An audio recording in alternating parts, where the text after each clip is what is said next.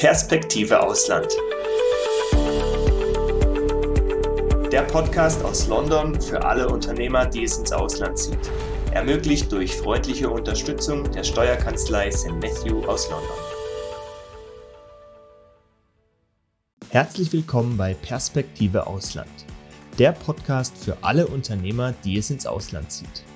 Mein Name ist Magnus Sauerborn, außerdem mit dabei Sebastian Sauerborn als Gastgeber und Inhaber der Steuerkanzlei St. Matthew in London. Heute ist unser Gast Dr. Oliver Nesensohn. Er ist Rechtsanwalt und ausgewiesener Experte und kann uns somit einiges über Steuerangelegenheiten, insbesondere der Stiftung in Liechtenstein, erklären. Er stellt sich und seinen Werdegang zunächst einmal vor. Ja, also ich bin Österreicher, geboren gerade über der Grenze am Bodensee in Bregenz, war dann im Studium in Innsbruck und von Innsbruck aus ging ich nach Wien, nach, von Wien wieder zurück nach, nach Innsbruck, hatte dort meine Konzipentenzeit, bin dann von dort nach New York gegangen, an die NYU, habe dort studiert, bin zurück nach Wien, habe dann meine Anwaltsprüfung nach einer Praxiszeit in Wien gemacht und nach der Anwaltsprüfung bin ich dann nach Liechtenstein gezogen und bin dort einer großen Kanzlei beigetreten. Ich wurde dann dort Partner im Jahr 2004 und 2007 habe ich dann mit zwei anderen Partnern zusammen unsere Kanzlei LNR gegründet und 2007 sind wir in dieser Konstellation tätig. Wir haben zwei angestellte Rechtsanwälte und ja, unser Schwerpunkt liegt 50-50 auf, würde man sagen, streitigen Kausen im weitesten Sinne im Umfeld von Stiftungen, Trusts, Wirtschaftsrecht, Steuerrecht. Und äh, die andere Hälfte ist äh, das Gründen und Verwalten von verschiedensten Rechtsträgern. Je länger, desto mehr in Liechtenstein. Früher waren wir mehr oder weniger weltweit tätig. Die Offshore-Aktivitäten haben wir im Prinzip eingestellt. Mhm. Außer es gibt ganz besondere Konstellationen, aber im Wesentlichen beschränken wir uns heute auf Liechtenstein. Okay, vielen Dank für das kurze Intro. Heutiges Thema ist ja im Wesentlichen die Stiftung von Liechtenstein. Bei meiner Recherche vorab für den Podcast äh, bin ich auf interessante Zahlen gestoßen, nämlich 2007, 2008 war wohl so ein Peak, was die Anzahl der Stiftungen in Liechtenstein anbelangt. Äh, damals gab es 50.000, wenn ich richtig recherchiert habe. Und seitdem werden jedes Jahr eigentlich wesentlich mehr gelöscht, äh, durchschnittlich 4.300 Löschungen pro Jahr, sodass, wenn der Trend anhalten würde, bald gar keine Liechtenstein-Stiftung mehr existieren würde. Deswegen meine Eingangsfrage, ist denn die Liechtensteiner Stiftung überhaupt noch ähm, eine Form, die Zukunft hat, die sinnvoll sein kann? Ich glaube eigentlich heute aktueller denn je. Die Zahlen stimmen, die Sie nennen. Sie haben sich jetzt auf die Stiftungen beschränkt. Wir haben natürlich noch andere Rechtsträger. Ich glaube, zum Höhepunkt hatten wir 87.000 in Liechtenstein. Heute sind es, wenn ich richtig informiert bin, 13.000. Ob die Tendenz der Löschungen so anhält, glaube ich ehrlich gesagt nicht. Die Zahl ist aber auch nicht besonders interessant, weil heute hat eine Stiftung ganz andere Funktionen als früher. Nicht rechtlich, aber ihr Einsatz ist halt wesentlich anders. Früher, früher meine ich jetzt so um 2001, zum, zum Höhepunkt der Internetbubble, als die, die Gier, würde ich sagen, richtig groß war, waren Liechtensteiner Stiftungen nichts anderes als eine andere Form von Bankkonto, hauptsächlich fokussiert auf, auf Steuerersparnis und auf Verstecken. Also ich glaube im Gegenteil, weil die Offshore-Jurisdiktionen leiden wirklich, die sind heute fast nicht mehr zu gebrauchen, allein schon aus Sorgfaltsgründen und weil einen jede Bank solche Schwierigkeiten macht, wenn irgendwo in der Struktur eine BVI vorkommt, dass es, dass es wirklich schwierig ist. Und Liechtenstein hat den Vorteil, dass es eben im EWR ist und im Zollvertrag mit der Schweiz. Wir sind mitten in Europa und sind sogar aus EU-Sicht kein, kein Tax Haven mehr. Also wir sind aus okay. EU-Sicht weit gelistet und immer mehr Jurisdiktionen in der EU übernehmen das auch. Und man muss sich ehrlicherweise verabschieden vom 0% Steuersatz. Das ist kein Konzept mehr. Ja. Und, und verstecken gar kein Modell mehr. Aber was ist eine Stiftung eigentlich genau und was macht sie aus? Ja, also aus meiner Sicht ist die Stiftung das stärkste Instrument für die Nachlassplanung. Es ist eine, eine juristische Person, die man sich so vorstellen kann, dass der Gründer einen Teil seines Vermögens einen speziellen Zweck widmet. Und diese Widmung ist so stark, dass sie die, die, die Form einer juristischen Person annehmen kann. Und diese juristische Person, die Stiftung, hat die Aufgabe, diesen Zweck zu erfüllen. Der Zweck kann darin liegen, dass das die Unterstützung der Familie ist, dass das der Zusammenhalt einer, einer Kunstsammlung, eines Unternehmens, gemeinnützig. Da sind die Zwecke relativ weit, solange sie legal sind. Was die Stiftung nicht kann, ist Kommerzgeschäfte betreiben. Aber ansonsten bewegen wir uns zwischen Familienstiftung und, und, und äh, Unternehmensstiftung und gemeinnützigen Stiftungen. Wir hatten ja jetzt schon ein bisschen ja. die Historie von Stiftungen angesprochen, dass die mit der Internetbubble vielleicht noch ein bisschen populärer waren. Ähm, ich glaube, so spätestens seit dem Fall Zumwinkel hat sich da einiges getan, was bestimmt auch mit der Anzahl der vielen Löschungen einhergeht. Ähm, können Sie vielleicht da ein bisschen was sagen, wie sich das Ansehen von Stiftungen eben die letzten 10 bis 15 Jahre verändert hat? Und ich würde vielleicht sagen, insbesondere auch ähm, äh, vor dem Hintergrund jetzt von, von, von Liechtenstein, weil ich meine, Liechtenstein hat ja schon sehr weit aufgeholt, auch was jetzt Kooperation, Transparenz und so weiter anbelangt. Ja, also früher war das ja alles äh, immer gerade im Hinblick auf Deutschland mit viel Geheimnistuerei und, und da ist ja doch sehr viel passiert äh, in Liechtenstein. Ja, ähm, ich, ich glaube, das wäre vielleicht auch mal gut, ähm, äh, darauf einzugehen. Liechtenstein war ja nach dem Ersten Weltkrieg ein sehr, sehr armes Land und hat dann in Ermangelung von Rohstoffen ein Modell entwickelt und gesucht, was kann Liechtenstein anbieten, um, um wirtschaftlich erfolgreich zu sein. Dann hat man sich bei verschiedensten Jurisdiktionen bedient und hat als erstes kontinentales Land 1926 den englischen Trust übernommen und zum gleichen Zeitpunkt auch die Stiftung. Und das Geschäft kam so richtig ins Laufen durch den Zweiten Weltkrieg als, als Not am Mann war, das Vermögen in Sicherheit zu bringen. Und ich würde mal sagen, der Urtrieb des Sparstrumpfes, von dem niemand weiß, unter der Matratze, ist, ist ein starker Antrieb für die Stiftung gewesen. Das ist äh, über die Zeit durch Steuertransparenz in der, in der, der Form abhanden gekommen, weil es kein Geheimnis vor der Finanz mehr gibt. Vor der Ehefrau vielleicht noch, aber vor der Finanz nicht. Und über das Jahr 2001, als die Gewinne aus der Bubble nur so sprudelten, war das, das Hauptmotiv die Steuervermeidung. Dies ist äh, ja als, würde man sagen, international abhanden gekommen. Heute haben wir völlige Transparenz. 2008 der Fall Zumwinkel war ein, ein signifikanter Auslöser für den Paradigmenwechsel in Liechtenstein, äh, letztendlich formalisiert durch die Liechtenstein-Erklärung des, der, der LGT und damit des Fürstenhauses als Liechtenstein im Prinzip proaktiv äh, gesagt hat, wir warten jetzt nicht mehr und halten unser Modell so lange aufrecht, bis es uns abgedreht wird, sondern wir gehen jetzt proaktiv nach vorne, wir werden compliant und äh, halten uns an die Regeln und versuchen unsere Nische dort zu finden. Und das unterscheidet Liechtenstein wesentlich von, von meines Wissens sämtlichen anderen Offshore-Jurisdiktionen, die versucht haben, das Modell so lange wie möglich vorzuspielen während Liechtenstein sich aktiv eingebracht hat in die Onshore-Welt und äh, im, im Zuge dessen auch Doppelbesteuerungsabkommen gewährt bekommen hat. Das trifft jetzt auf Offshore-Jurisdiktionen auch nicht zu, aber Liechtenstein ist heute gar nicht mehr so schlecht vernetzt mit Doppelbesteuerungsabkommen, was ja auch zeigt, dass die Jurisdiktion durchaus als, als äh, vertrauenswürdig wahrgenommen wird Heute haben wir internationalen Informationsaustausch, FATCA, CRS, Doppelbesteuerungsabkommen. Also wer in Liechtenstein Geld verstecken will vor der Steuer, ist hier sicher nicht mehr richtig. Liechtenstein hat sich also sehr bemüht, seinen Ruf zu ändern und eher für transparente Vermögenssicherung zu stehen. Ja, das, das, der Nebeneffekt des Ganzen, dass der Steuerthema nicht mehr im Vordergrund stand, ist, dass die Liechtensteiner Stiftung sich ihren ureigensten Zwecken widmen kann. Das ist der Vermögensschutz und das ist die Nachfolgeplanung. Und das steht heute wesentlich im Vordergrund bei, bei Stiftungsgründern und Gesprächen mit, mit Klienten. Da geht es nicht mehr um die Steuervermeidung. Da geht es nur darum, dass man sich steuerlich keinen, keinen mordsmäßigen Nachteil einhandelt aber im Wesentlichen geht es um, um Vermögenserhaltung, um Vermögensweitergabe und um Asset Protection, ja. Und okay. dank der Regulatorien, die wir heute haben, würde ich auch sagen, ein guter Teil ist auch Good Housekeeping, weil äh, das ganze Reporting, das liege dann bei der Stiftung und nicht mehr bei der Privatperson. Und das ist ein gar nicht so unterschätzender Aufwand, den man da betreiben muss mittlerweile.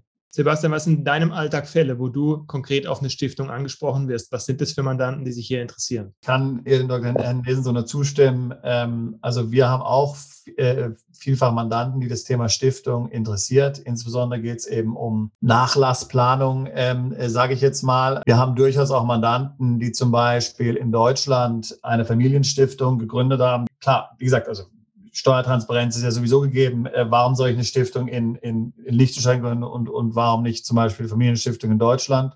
Und dann haben wir natürlich Mandanten, gerade auch jetzt deutschsprachige Mandanten, die im angelsächsischen Raum mittlerweile ansässig sind, wo ja der Trust, der ja grundsätzlich was anderes ist als eine Stiftung, die vorherrschende Form letztlich für Nachlassplanung, äh, äh, Nachlassplanung, sage ich mal, ist, äh, Vermögensstrukturierung Jetzt lässt sich, lassen sich Trusts per se natürlich mit, mit kontinentaleuropäischem Vermögen nur bedingt kombinieren. Ja?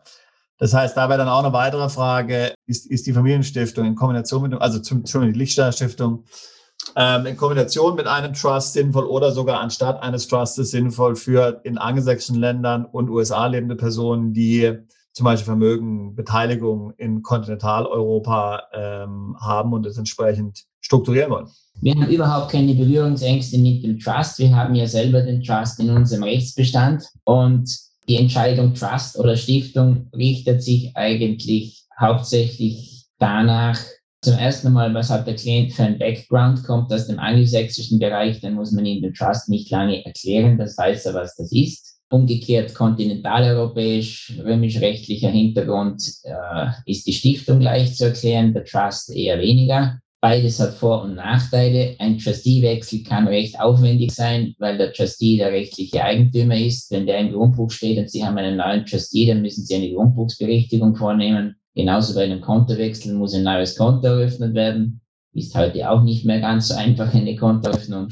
Mhm. Letztendlich hängt es aber davon ab, äh, wo muss man den Trust ordentlich deklarieren, steuerlich. Wenn, wenn ich eine Diskussion habe mit, mit HMRC, äh, wo ich ein halbes Jahr brauche zu erklären, dass die Stiftung eben keine Corporation ist oder das gleiche auch in den USA, dann wähle ich von vornherein den Trust, weil das Thema dann schon durch ist, die verstehen das. Im Endeffekt, man kann das gleiche erzielen mit beiden hat aber beides seine, seine Vor- und Nachteile, hängt davon ab vom persönlichen und vom, vom steuerlichen Umfeld. Zum Trust in Liechtenstein kann man noch sagen, der ist hier steuerpflichtig mit der Minimalsteuer, muss keine Steuererklärung abgeben und äh, ja, zahlt 1800 Schweizer Franken flat, egal welche Gewinne er erzielt. Bei der Stiftung ist das anders, je nachdem, wie sie ausgestaltet ist, muss sie eine Steuererklärung abgeben und wird über die 1800 hinaus unter Umständen steuerpflichtig. Hängt dann ein bisschen von der Planung ab, wie man das aufsetzt. Um die Unterscheidung von Trust und der Liechtensteiner Stiftung besser zu verstehen, gehen wir noch auf konkrete Beispiele ein.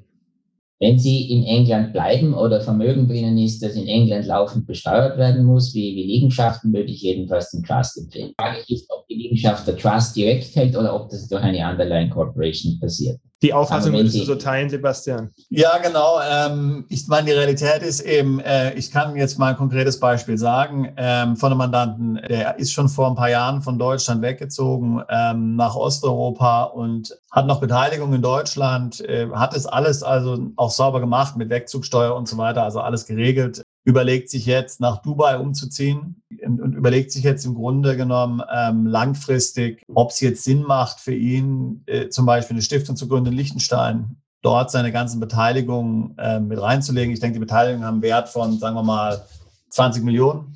Dort gibt es jetzt für ihn keine kurzfristigen Gesichtspunkte oder Optimierungspotenziale, sondern es geht bei ihm halt eher um die langfristige Wahl. Also noch ein relativ junger Mann, vielleicht äh, jünger als 50 es geht halt vor allen Dingen um die Frage, ähm, das Vermögen langfristig anzulegen oder langfristig zu planen und dann natürlich auch mit dem Gesichtspunkt, möglicherweise in fünf Jahren nach Dubai oder nach Deutschland zurückzukehren. Hier ist möglicherweise die Stiftung zum Beispiel ein ganz interessanter Aspekt, denke ich.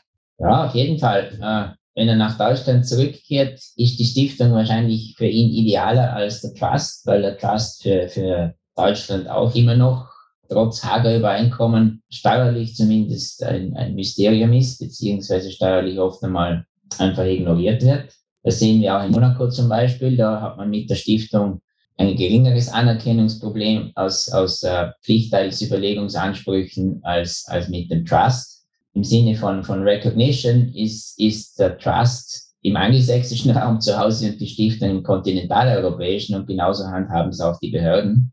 Also wirklich im Individualfall schauen, dass das Ziel kann man mit beiden erreichen. Es sind nur unterschiedliche Wege. Wie ist es, wenn ich, wenn ich Allgemeinvermögen in die äh, Liechtensteiner Stiftung übertrage? Fällt dann Schenkungssteuer an oder was ist damit? Hängt davon ab, wo Sie steuerpflichtig sind. Wenn Sie das aus Deutschland heraus machen, dann wäre das eine Schenkung. Hängt wiederum davon ab, wie die Stiftung ausgestaltet ist. Wenn, wenn die Schenkung, sage ich, widerruflich ist, dann könnte das steuerneutral sein. Äh, wenn Sie es an eine Stiftung geben, die jetzt intransparent ist und eine Ermessensstiftung ist, dann haben Sie Schenkungssteuerklasse die schlechteste, nicht? Also das, aber das hängt ganz vom Land ab, in dem Sie sich aufhalten und von Ihrer persönlichen Steuersituation. Mit Deutschland ist das etwas speziell, weil Sie die, die Schenkungssteuerpflicht hängt auch ein bisschen an Ihrer Staatsbürgerschaft, selbst wenn Sie wegziehen. Okay. Ich würde gerne vielleicht noch einen anderen äh, Themenbereich mit anreißen. Sebastian, du hast ja auch immer wieder mit Unternehmern zu tun, die in den USA leben, sei es über Green Card oder über entsprechendes Visum. Wenn ich bei denen jetzt den Vermögensschutz in den Fokus richte, Herr Dr. Nesensohn, würden Sie sagen, hier ist die Lichtensteiner Stiftung auch ein sinnvolles Modell, wenn ich als Deutscher in den USA lebe? Im Sinne von Asset Protection jedenfalls, wenn Sie an das Schadenersatzrecht in den USA denken, Punitive Damages sind in Liechtenstein nicht vollstreckbar. Liechtenstein hat überhaupt keine Vollstreckungsübereinkommen, außer mit der Schweiz und mit Österreich. Sie müssten also hier den jeweiligen Rechtsstreit wieder von ganz vorne beginnen, also wenn Sie einen amerikanischen Titel haben. Der Nachteil der Liechtensteiner Stiftung mit den USA ist, dass das Reporting wie bei allen Auslandsbeziehungen aus Sicht der USA ein, ein wesentlich aufwendigeres ist. Also dass das wird buchhalterisch und steuererklärungsmäßig aufwendig. Aber das ist dann auch der einzige Nachteil, muss ich sagen. Also im Sinne von, von Scheidungen oder, oder Schadenersatzklagen ist hier der Vermögensschutz deutlich, deutlich verbessert. Wenn Sie aus den USA herausgründen, ist das ein Null-Event, weil die USA durchschauen. Das nennt sich dann Grantor Trust. Das heißt, das Vermögen und das Einkommen wird den, den, dem US-Stifter sowieso zugerechnet. Also steuerlich ist es ein Null-Event. Okay. Und in den USA, das, das US-Steuersystem erlaubt relativ viel Planungsfreiheit, die sind jedenfalls mehr als die europäischen. Und sie könnten mit der Stiftung es völlig legal schaffen, zum Beispiel die Erbschaftssteuer für eine Generation zu überspringen. Sie haben einen Aufschub, ersparen sich es natürlich nicht auf ewig, aber einen Aufschub könnten sie erzielen. Das ist ja durchaus was, was interessant ist, Sebastian, oder für die Unternehmer, die du in den USA betreust. Ähm, ja, nee, eben, also absolut, äh, absolut. Also auch wie gesagt, natürlich in den USA ist ja auch das Thema den Trust äh, immer sehr weit vorher aber wie Herr Dr. Nielsen schon gesagt hat, also ich meine, ähm, wenn man sich das mal ganz konkret anschaut, ja, wenn man das Thema Vermögensschutz nimmt und man hat einen Trust und, und es wird geklagt und es liegt ein Titel vor, dann sind die US-Trustees die ersten, die sofort das Vermögen rausgeben, nach Erfahrungsberichten, so die ich gehört habe. Also das, die, die Sicherung ist äh, die ist nur, sagen wir mal, äh, gedacht, ja, also die ist nicht wirklich vorhanden, ja, das ist so ein bisschen so eine Fantasie, ja. Äh, wir kennen in der Tat viele US- ähm, oder nicht viele, aber einige US-Berater, ähm, die sogar sagen, dass es besser ist, womöglich Stiftung oder Trusts offshore äh, zu gründen oder eben Stiftung in Liechtenstein zum Beispiel auch für, für US-Vermögen, weil das tatsächlich dann die gewisse Undurchlässigkeit im Sinne von Vermögensschutz auch generiert, weil eben US-Gerichte dort ähm, letztlich keine Befugnis haben, ja, und es keine entsprechenden Vereinbarungen gibt und ähm, es ist dann viel schwerer, an das, äh, an das Vermögen in, in, in einem Haftungsfall so dann ranzukommen. Daraufhin geht Herr Dr. Oliver Nesensohn noch einmal genauer auf die steuerliche Belastung für eine Stiftung in Liechtenstein ein. Ja, aus Steuersicht haben wir zwei Kategorien von Stiftungen. Das eine ist die PVS, das heißt, das ist die Struktur, das ist klassische Stiftung mit einem Bankkonto der Klient darf nicht beteiligt sein in der Stiftungsverwaltung und die Stiftung darf auch keine verzinslichen Darlehen oder Darlehen an Dritte gewähren. Das sind so die groben Kriterien. Und wenn man diese Voraussetzungen erfüllt, gilt man als PVS. Das hat den Vorteil, dass man keine Steuererklärung abgeben muss, keine Bilanz einreichen muss und lediglich mit 1800 Schweizer Franken pro Jahr besteuert wird, egal wie viel Gewinne die Stiftung macht. Die PVS darf nicht an Doppelbesteuerungsabkommen teilnehmen. Die qualifiziert dafür nicht. Mhm. Die andere, die regulär besteuerte Stiftung, die unterliegt im Prinzip einem einen 12,5-prozentigen Erwerbsteuersatz, hat aber den Vorteil, dass sie auch bei Doppelbesteuerungsabkommen partizipieren kann. Zum Beispiel die Schweiz hat 35 Prozent Quellensteuer. Da kommt man mit einer regulär besteuerten Liechtensteiner Stiftung, so sie denn intransparent ist, auf, auf gut 5 Prozent herunter. Macht doch einen Unterschied aus. Und 12,5 Prozent Erwerbsteuer, das ist einmal der Basisansatz. Jetzt ist aber die, die Bemessungsgrundlage für diese Steuer ist relativ ausgedünnt. Das heißt, Kapitalgewinne und ausländische Liegenschaftserträge fallen nicht in diese Bemessungsgrundlage hinein. Das heißt, die bleiben steuerfrei und außen vor. Zinserträge wären steuerpflichtig, Kapitalgewinne aus, aus äh, äh Wechselkursgewinnen oder aus, aus Goldverkäufen, die wären voll steuerpflichtig. Aber Liechtenstein kennt einen vierprozentigen Eigenkapitalzinsabzug. Das heißt, wenn die Stiftung ein Kapital von einer Million hat, würden fiktiv Kosten von vier Prozent abgezogen werden. Die vier Prozent stimmen nicht ganz genau, das ist eine Formel, die wird ein bisschen adjustiert, aber das führt hier zu weit. Also okay. Für die Diskussion gehen wir jetzt mal von einem vierprozentigen Eigenkapitalzinsabzug aus. Das heißt, bei einer Million haben Sie jedenfalls einmal schon 40.000 Kosten die sie, die sie durch von mir aus Währungsgewinne äh, wettmachen können. Also in diesem Umfang würden Währungsgewinne auch nicht besteuert werden. Okay. Und, okay. und sämtliche Dividenden und Kapitalerträge auf Wertschriften, die blieben sowieso steuerfrei. Also die, die Besteuerung, man kann ein bisschen damit, damit jonglieren, natürlich über die Vermögensverwaltung und auch so oft einmal auf die 1800 Steuer herunterkommen. Okay. Wichtig dabei ist die Vermögenshöhe zu kennen ab der es erst Sinn ergibt, eine Liechtenstein-Stiftung zu gründen?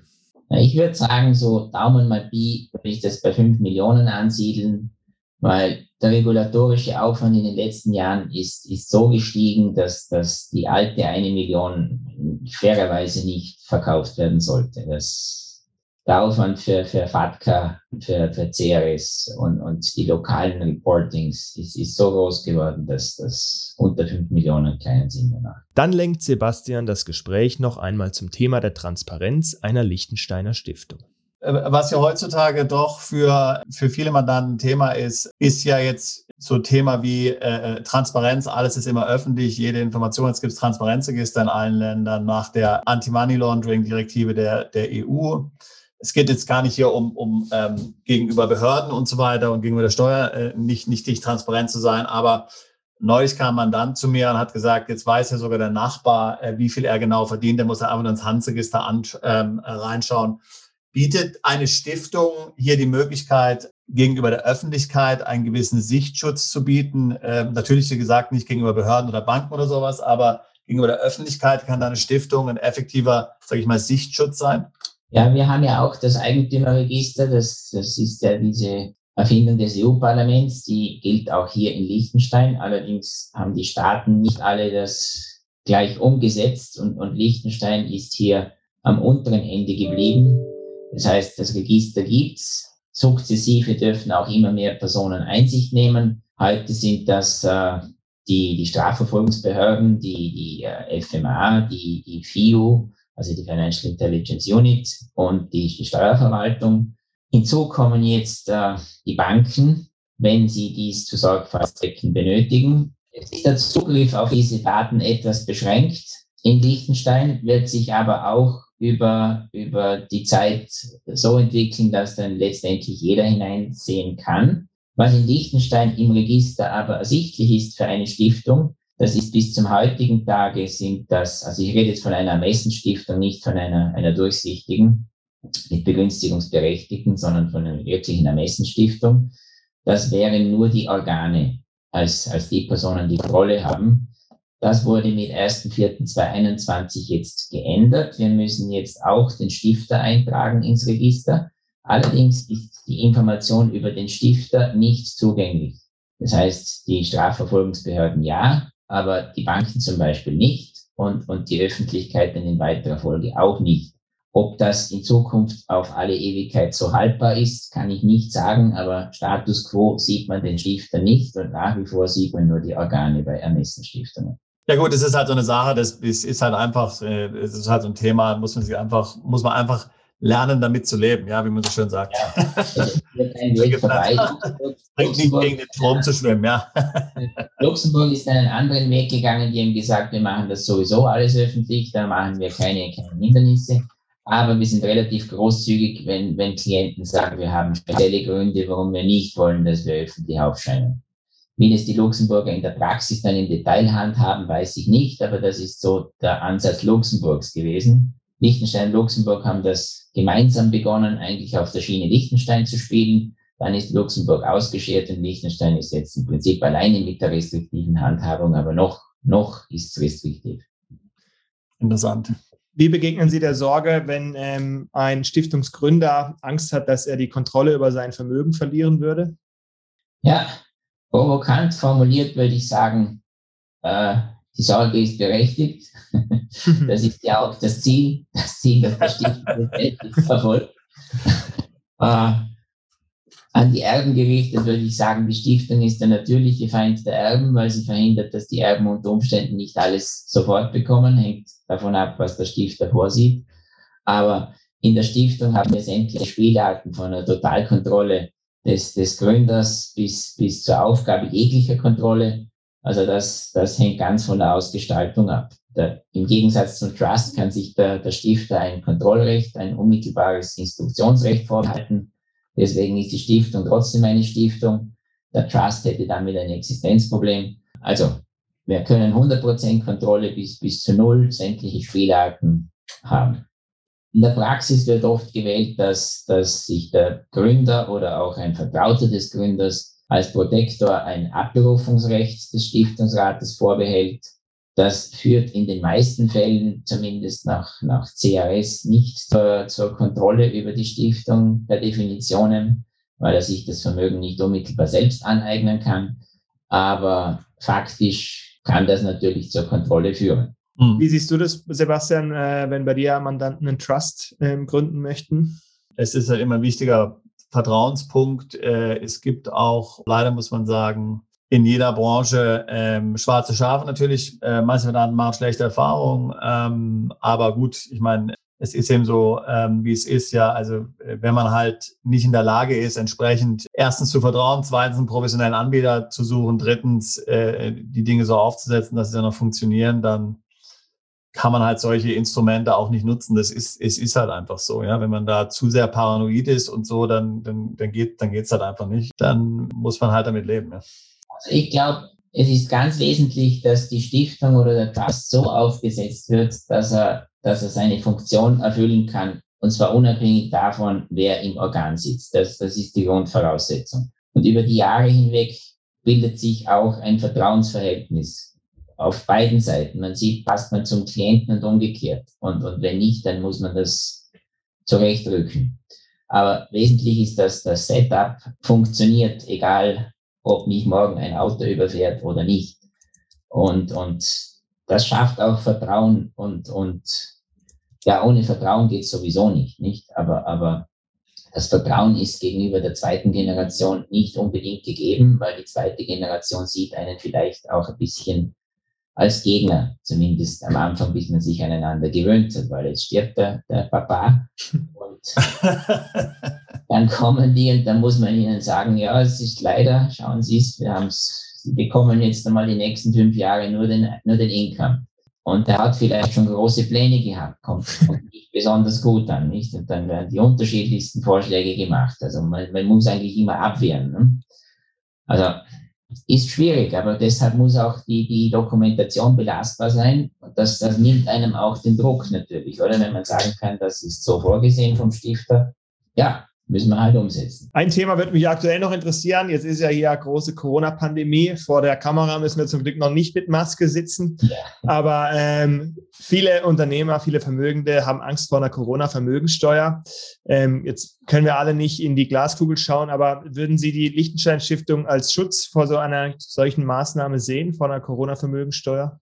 Äh, prima vista schon hängt immer davon ab, wie aggressiv das, das Heimatland äh, dann, dann verfolgt.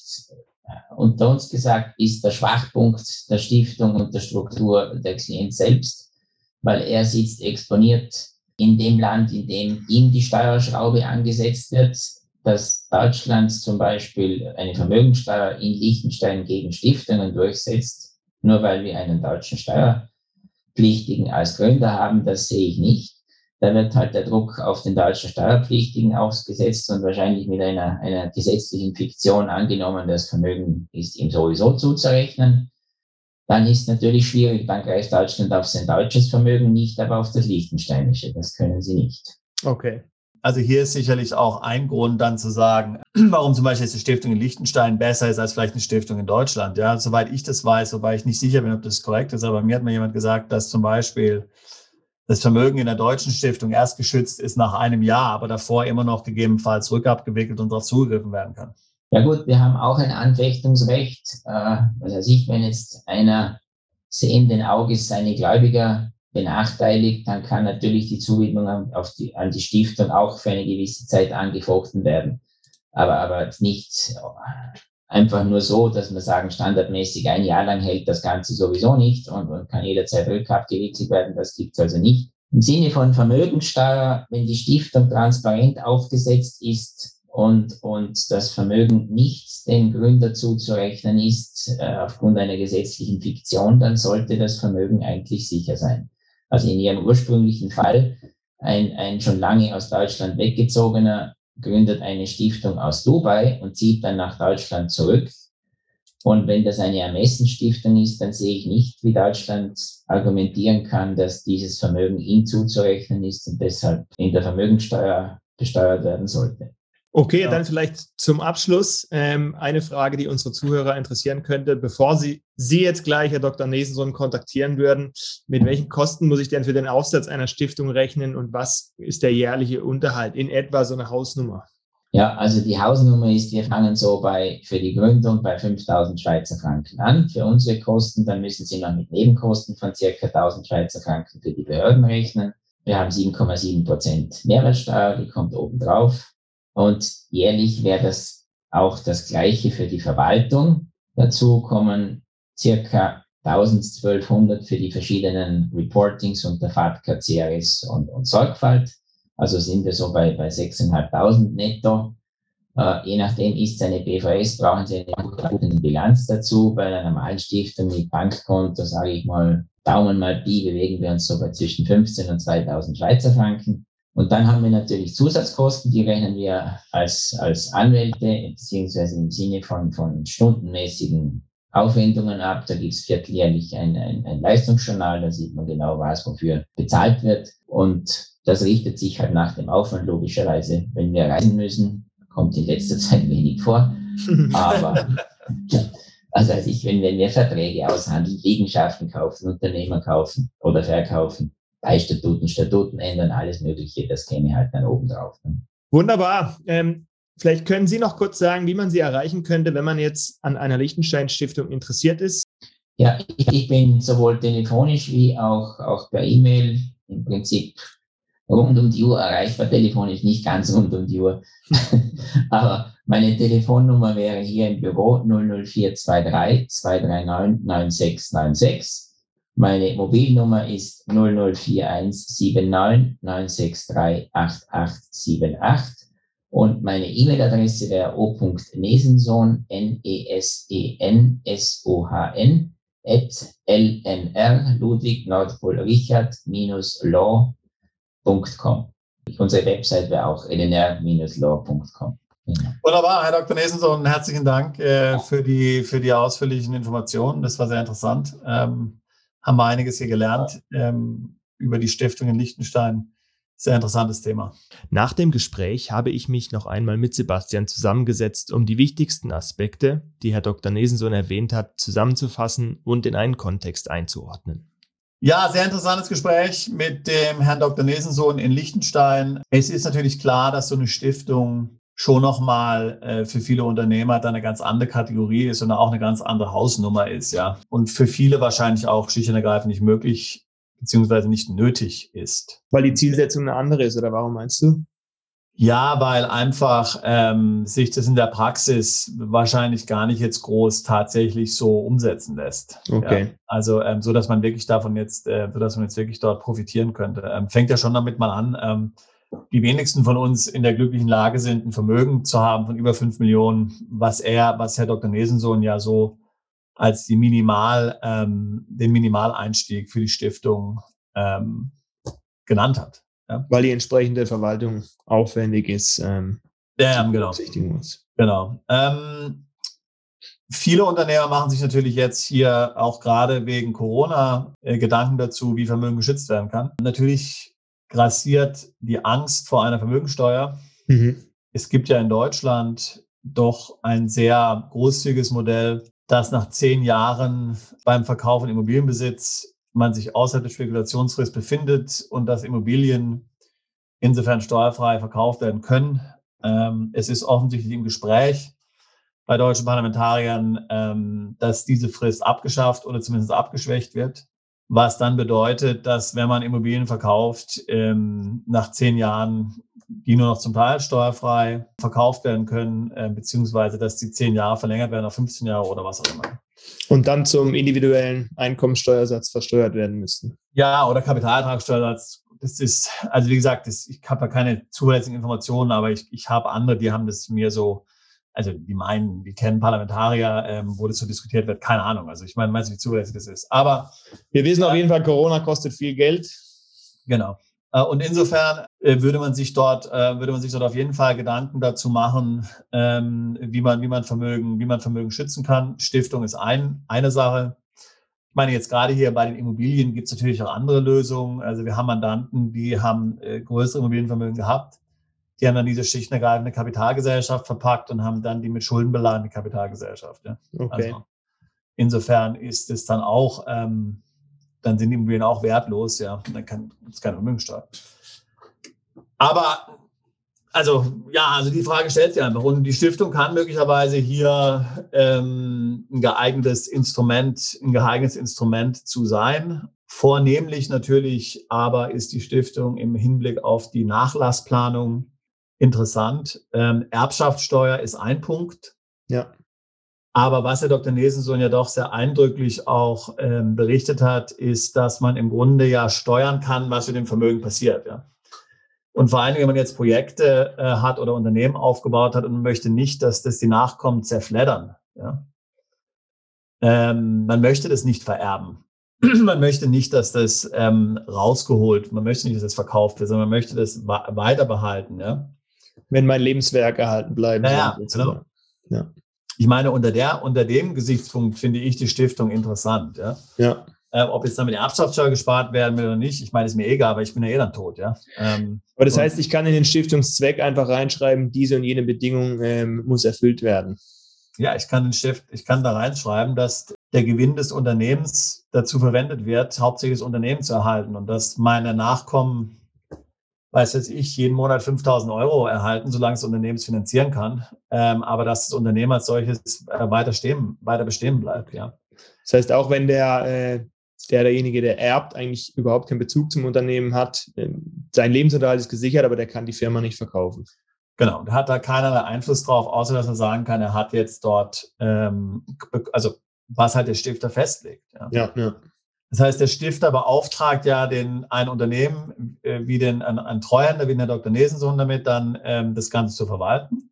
Und der ist dann, solange wie die Stiftung festschreibt, für eine Generation, für zehn Jahre, für 100 Jahre dafür verantwortlich, dass entsprechend dann ähm, der Stiftungszweck erfüllt wird. Ja, da fand ich interessant, wie er auch gesagt hat, dass die Beziehung zu dem Verwalter auf jeden Fall passen muss zwischen Mandant ja. und Stiftungsverwalter. Das heißt, ähm, wir haben ja auch in Deutschland jetzt doch etliche Unternehmen, die jetzt dort Industrieunternehmen, die, die vor 150 Jahren oder so gegründet wurden, so die traditionellen ThyssenKrupp und so weiter, die ja alle auch in Familienstiftungen eingegliedert wurden. In Deutschland jetzt natürlich nicht in Liechtenstein.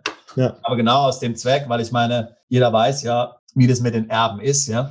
Ähm, und dass die im Grunde die Tendenz haben, die Sachen zu ruinieren. Ja. ja weil sie gar nicht, weil sie nur aufs Geld scharf sind und, und jetzt sich gar nicht dafür interessieren, was derjenige dort aufgebaut hat. Ja, und dort kann ich natürlich dann bestimmen, dass das genau nicht passiert. Und vor dem, vor dem Hintergrund finde ich eine Stiftung interessant. Alle anderen Punkte, wie jetzt da Steuern sparen oder zu sagen, naja, na gut, es ist interessant, Erbschaftssteuer zu sparen. Das ist interessant natürlich, ja, weil es nicht, das nicht weitergegeben werden kann, ja. Aber jetzt irgendwie zu sagen, dass man da was versteckt oder das ist irgendwie eine private Geldbörse ist und so, das finde ich alles, ich glaube, das ist nicht mehr zeitgemäß. Heutzutage funktioniert das nicht. Und ich meine, man hat ja den Vorteil, wie gesagt, dass Liechtenstein jetzt gerade mit Deutschland sehr gut zusammenarbeitet. Ja? Ja, ja. Das ist natürlich hier ein Vorteil, weil früher konnte ich ja sagen, naja, okay, ich kann auf keinen Fall irgendwas in Liechtenstein machen, weil stehe ich sofort unter Verdacht, hier nicht mit offenen Karten zu spielen. Mittlerweile kann ich das ja ohne weiteres machen. Und ich kann also mir diese Qualität der Dienstleister äh, und die lange Historie, die in Liechtenstein vorhanden ist, was Stiftung betrifft, zunutze machen, mhm. ohne fürchten zu müssen, dass ich dort ähm, angeschwärzt werde.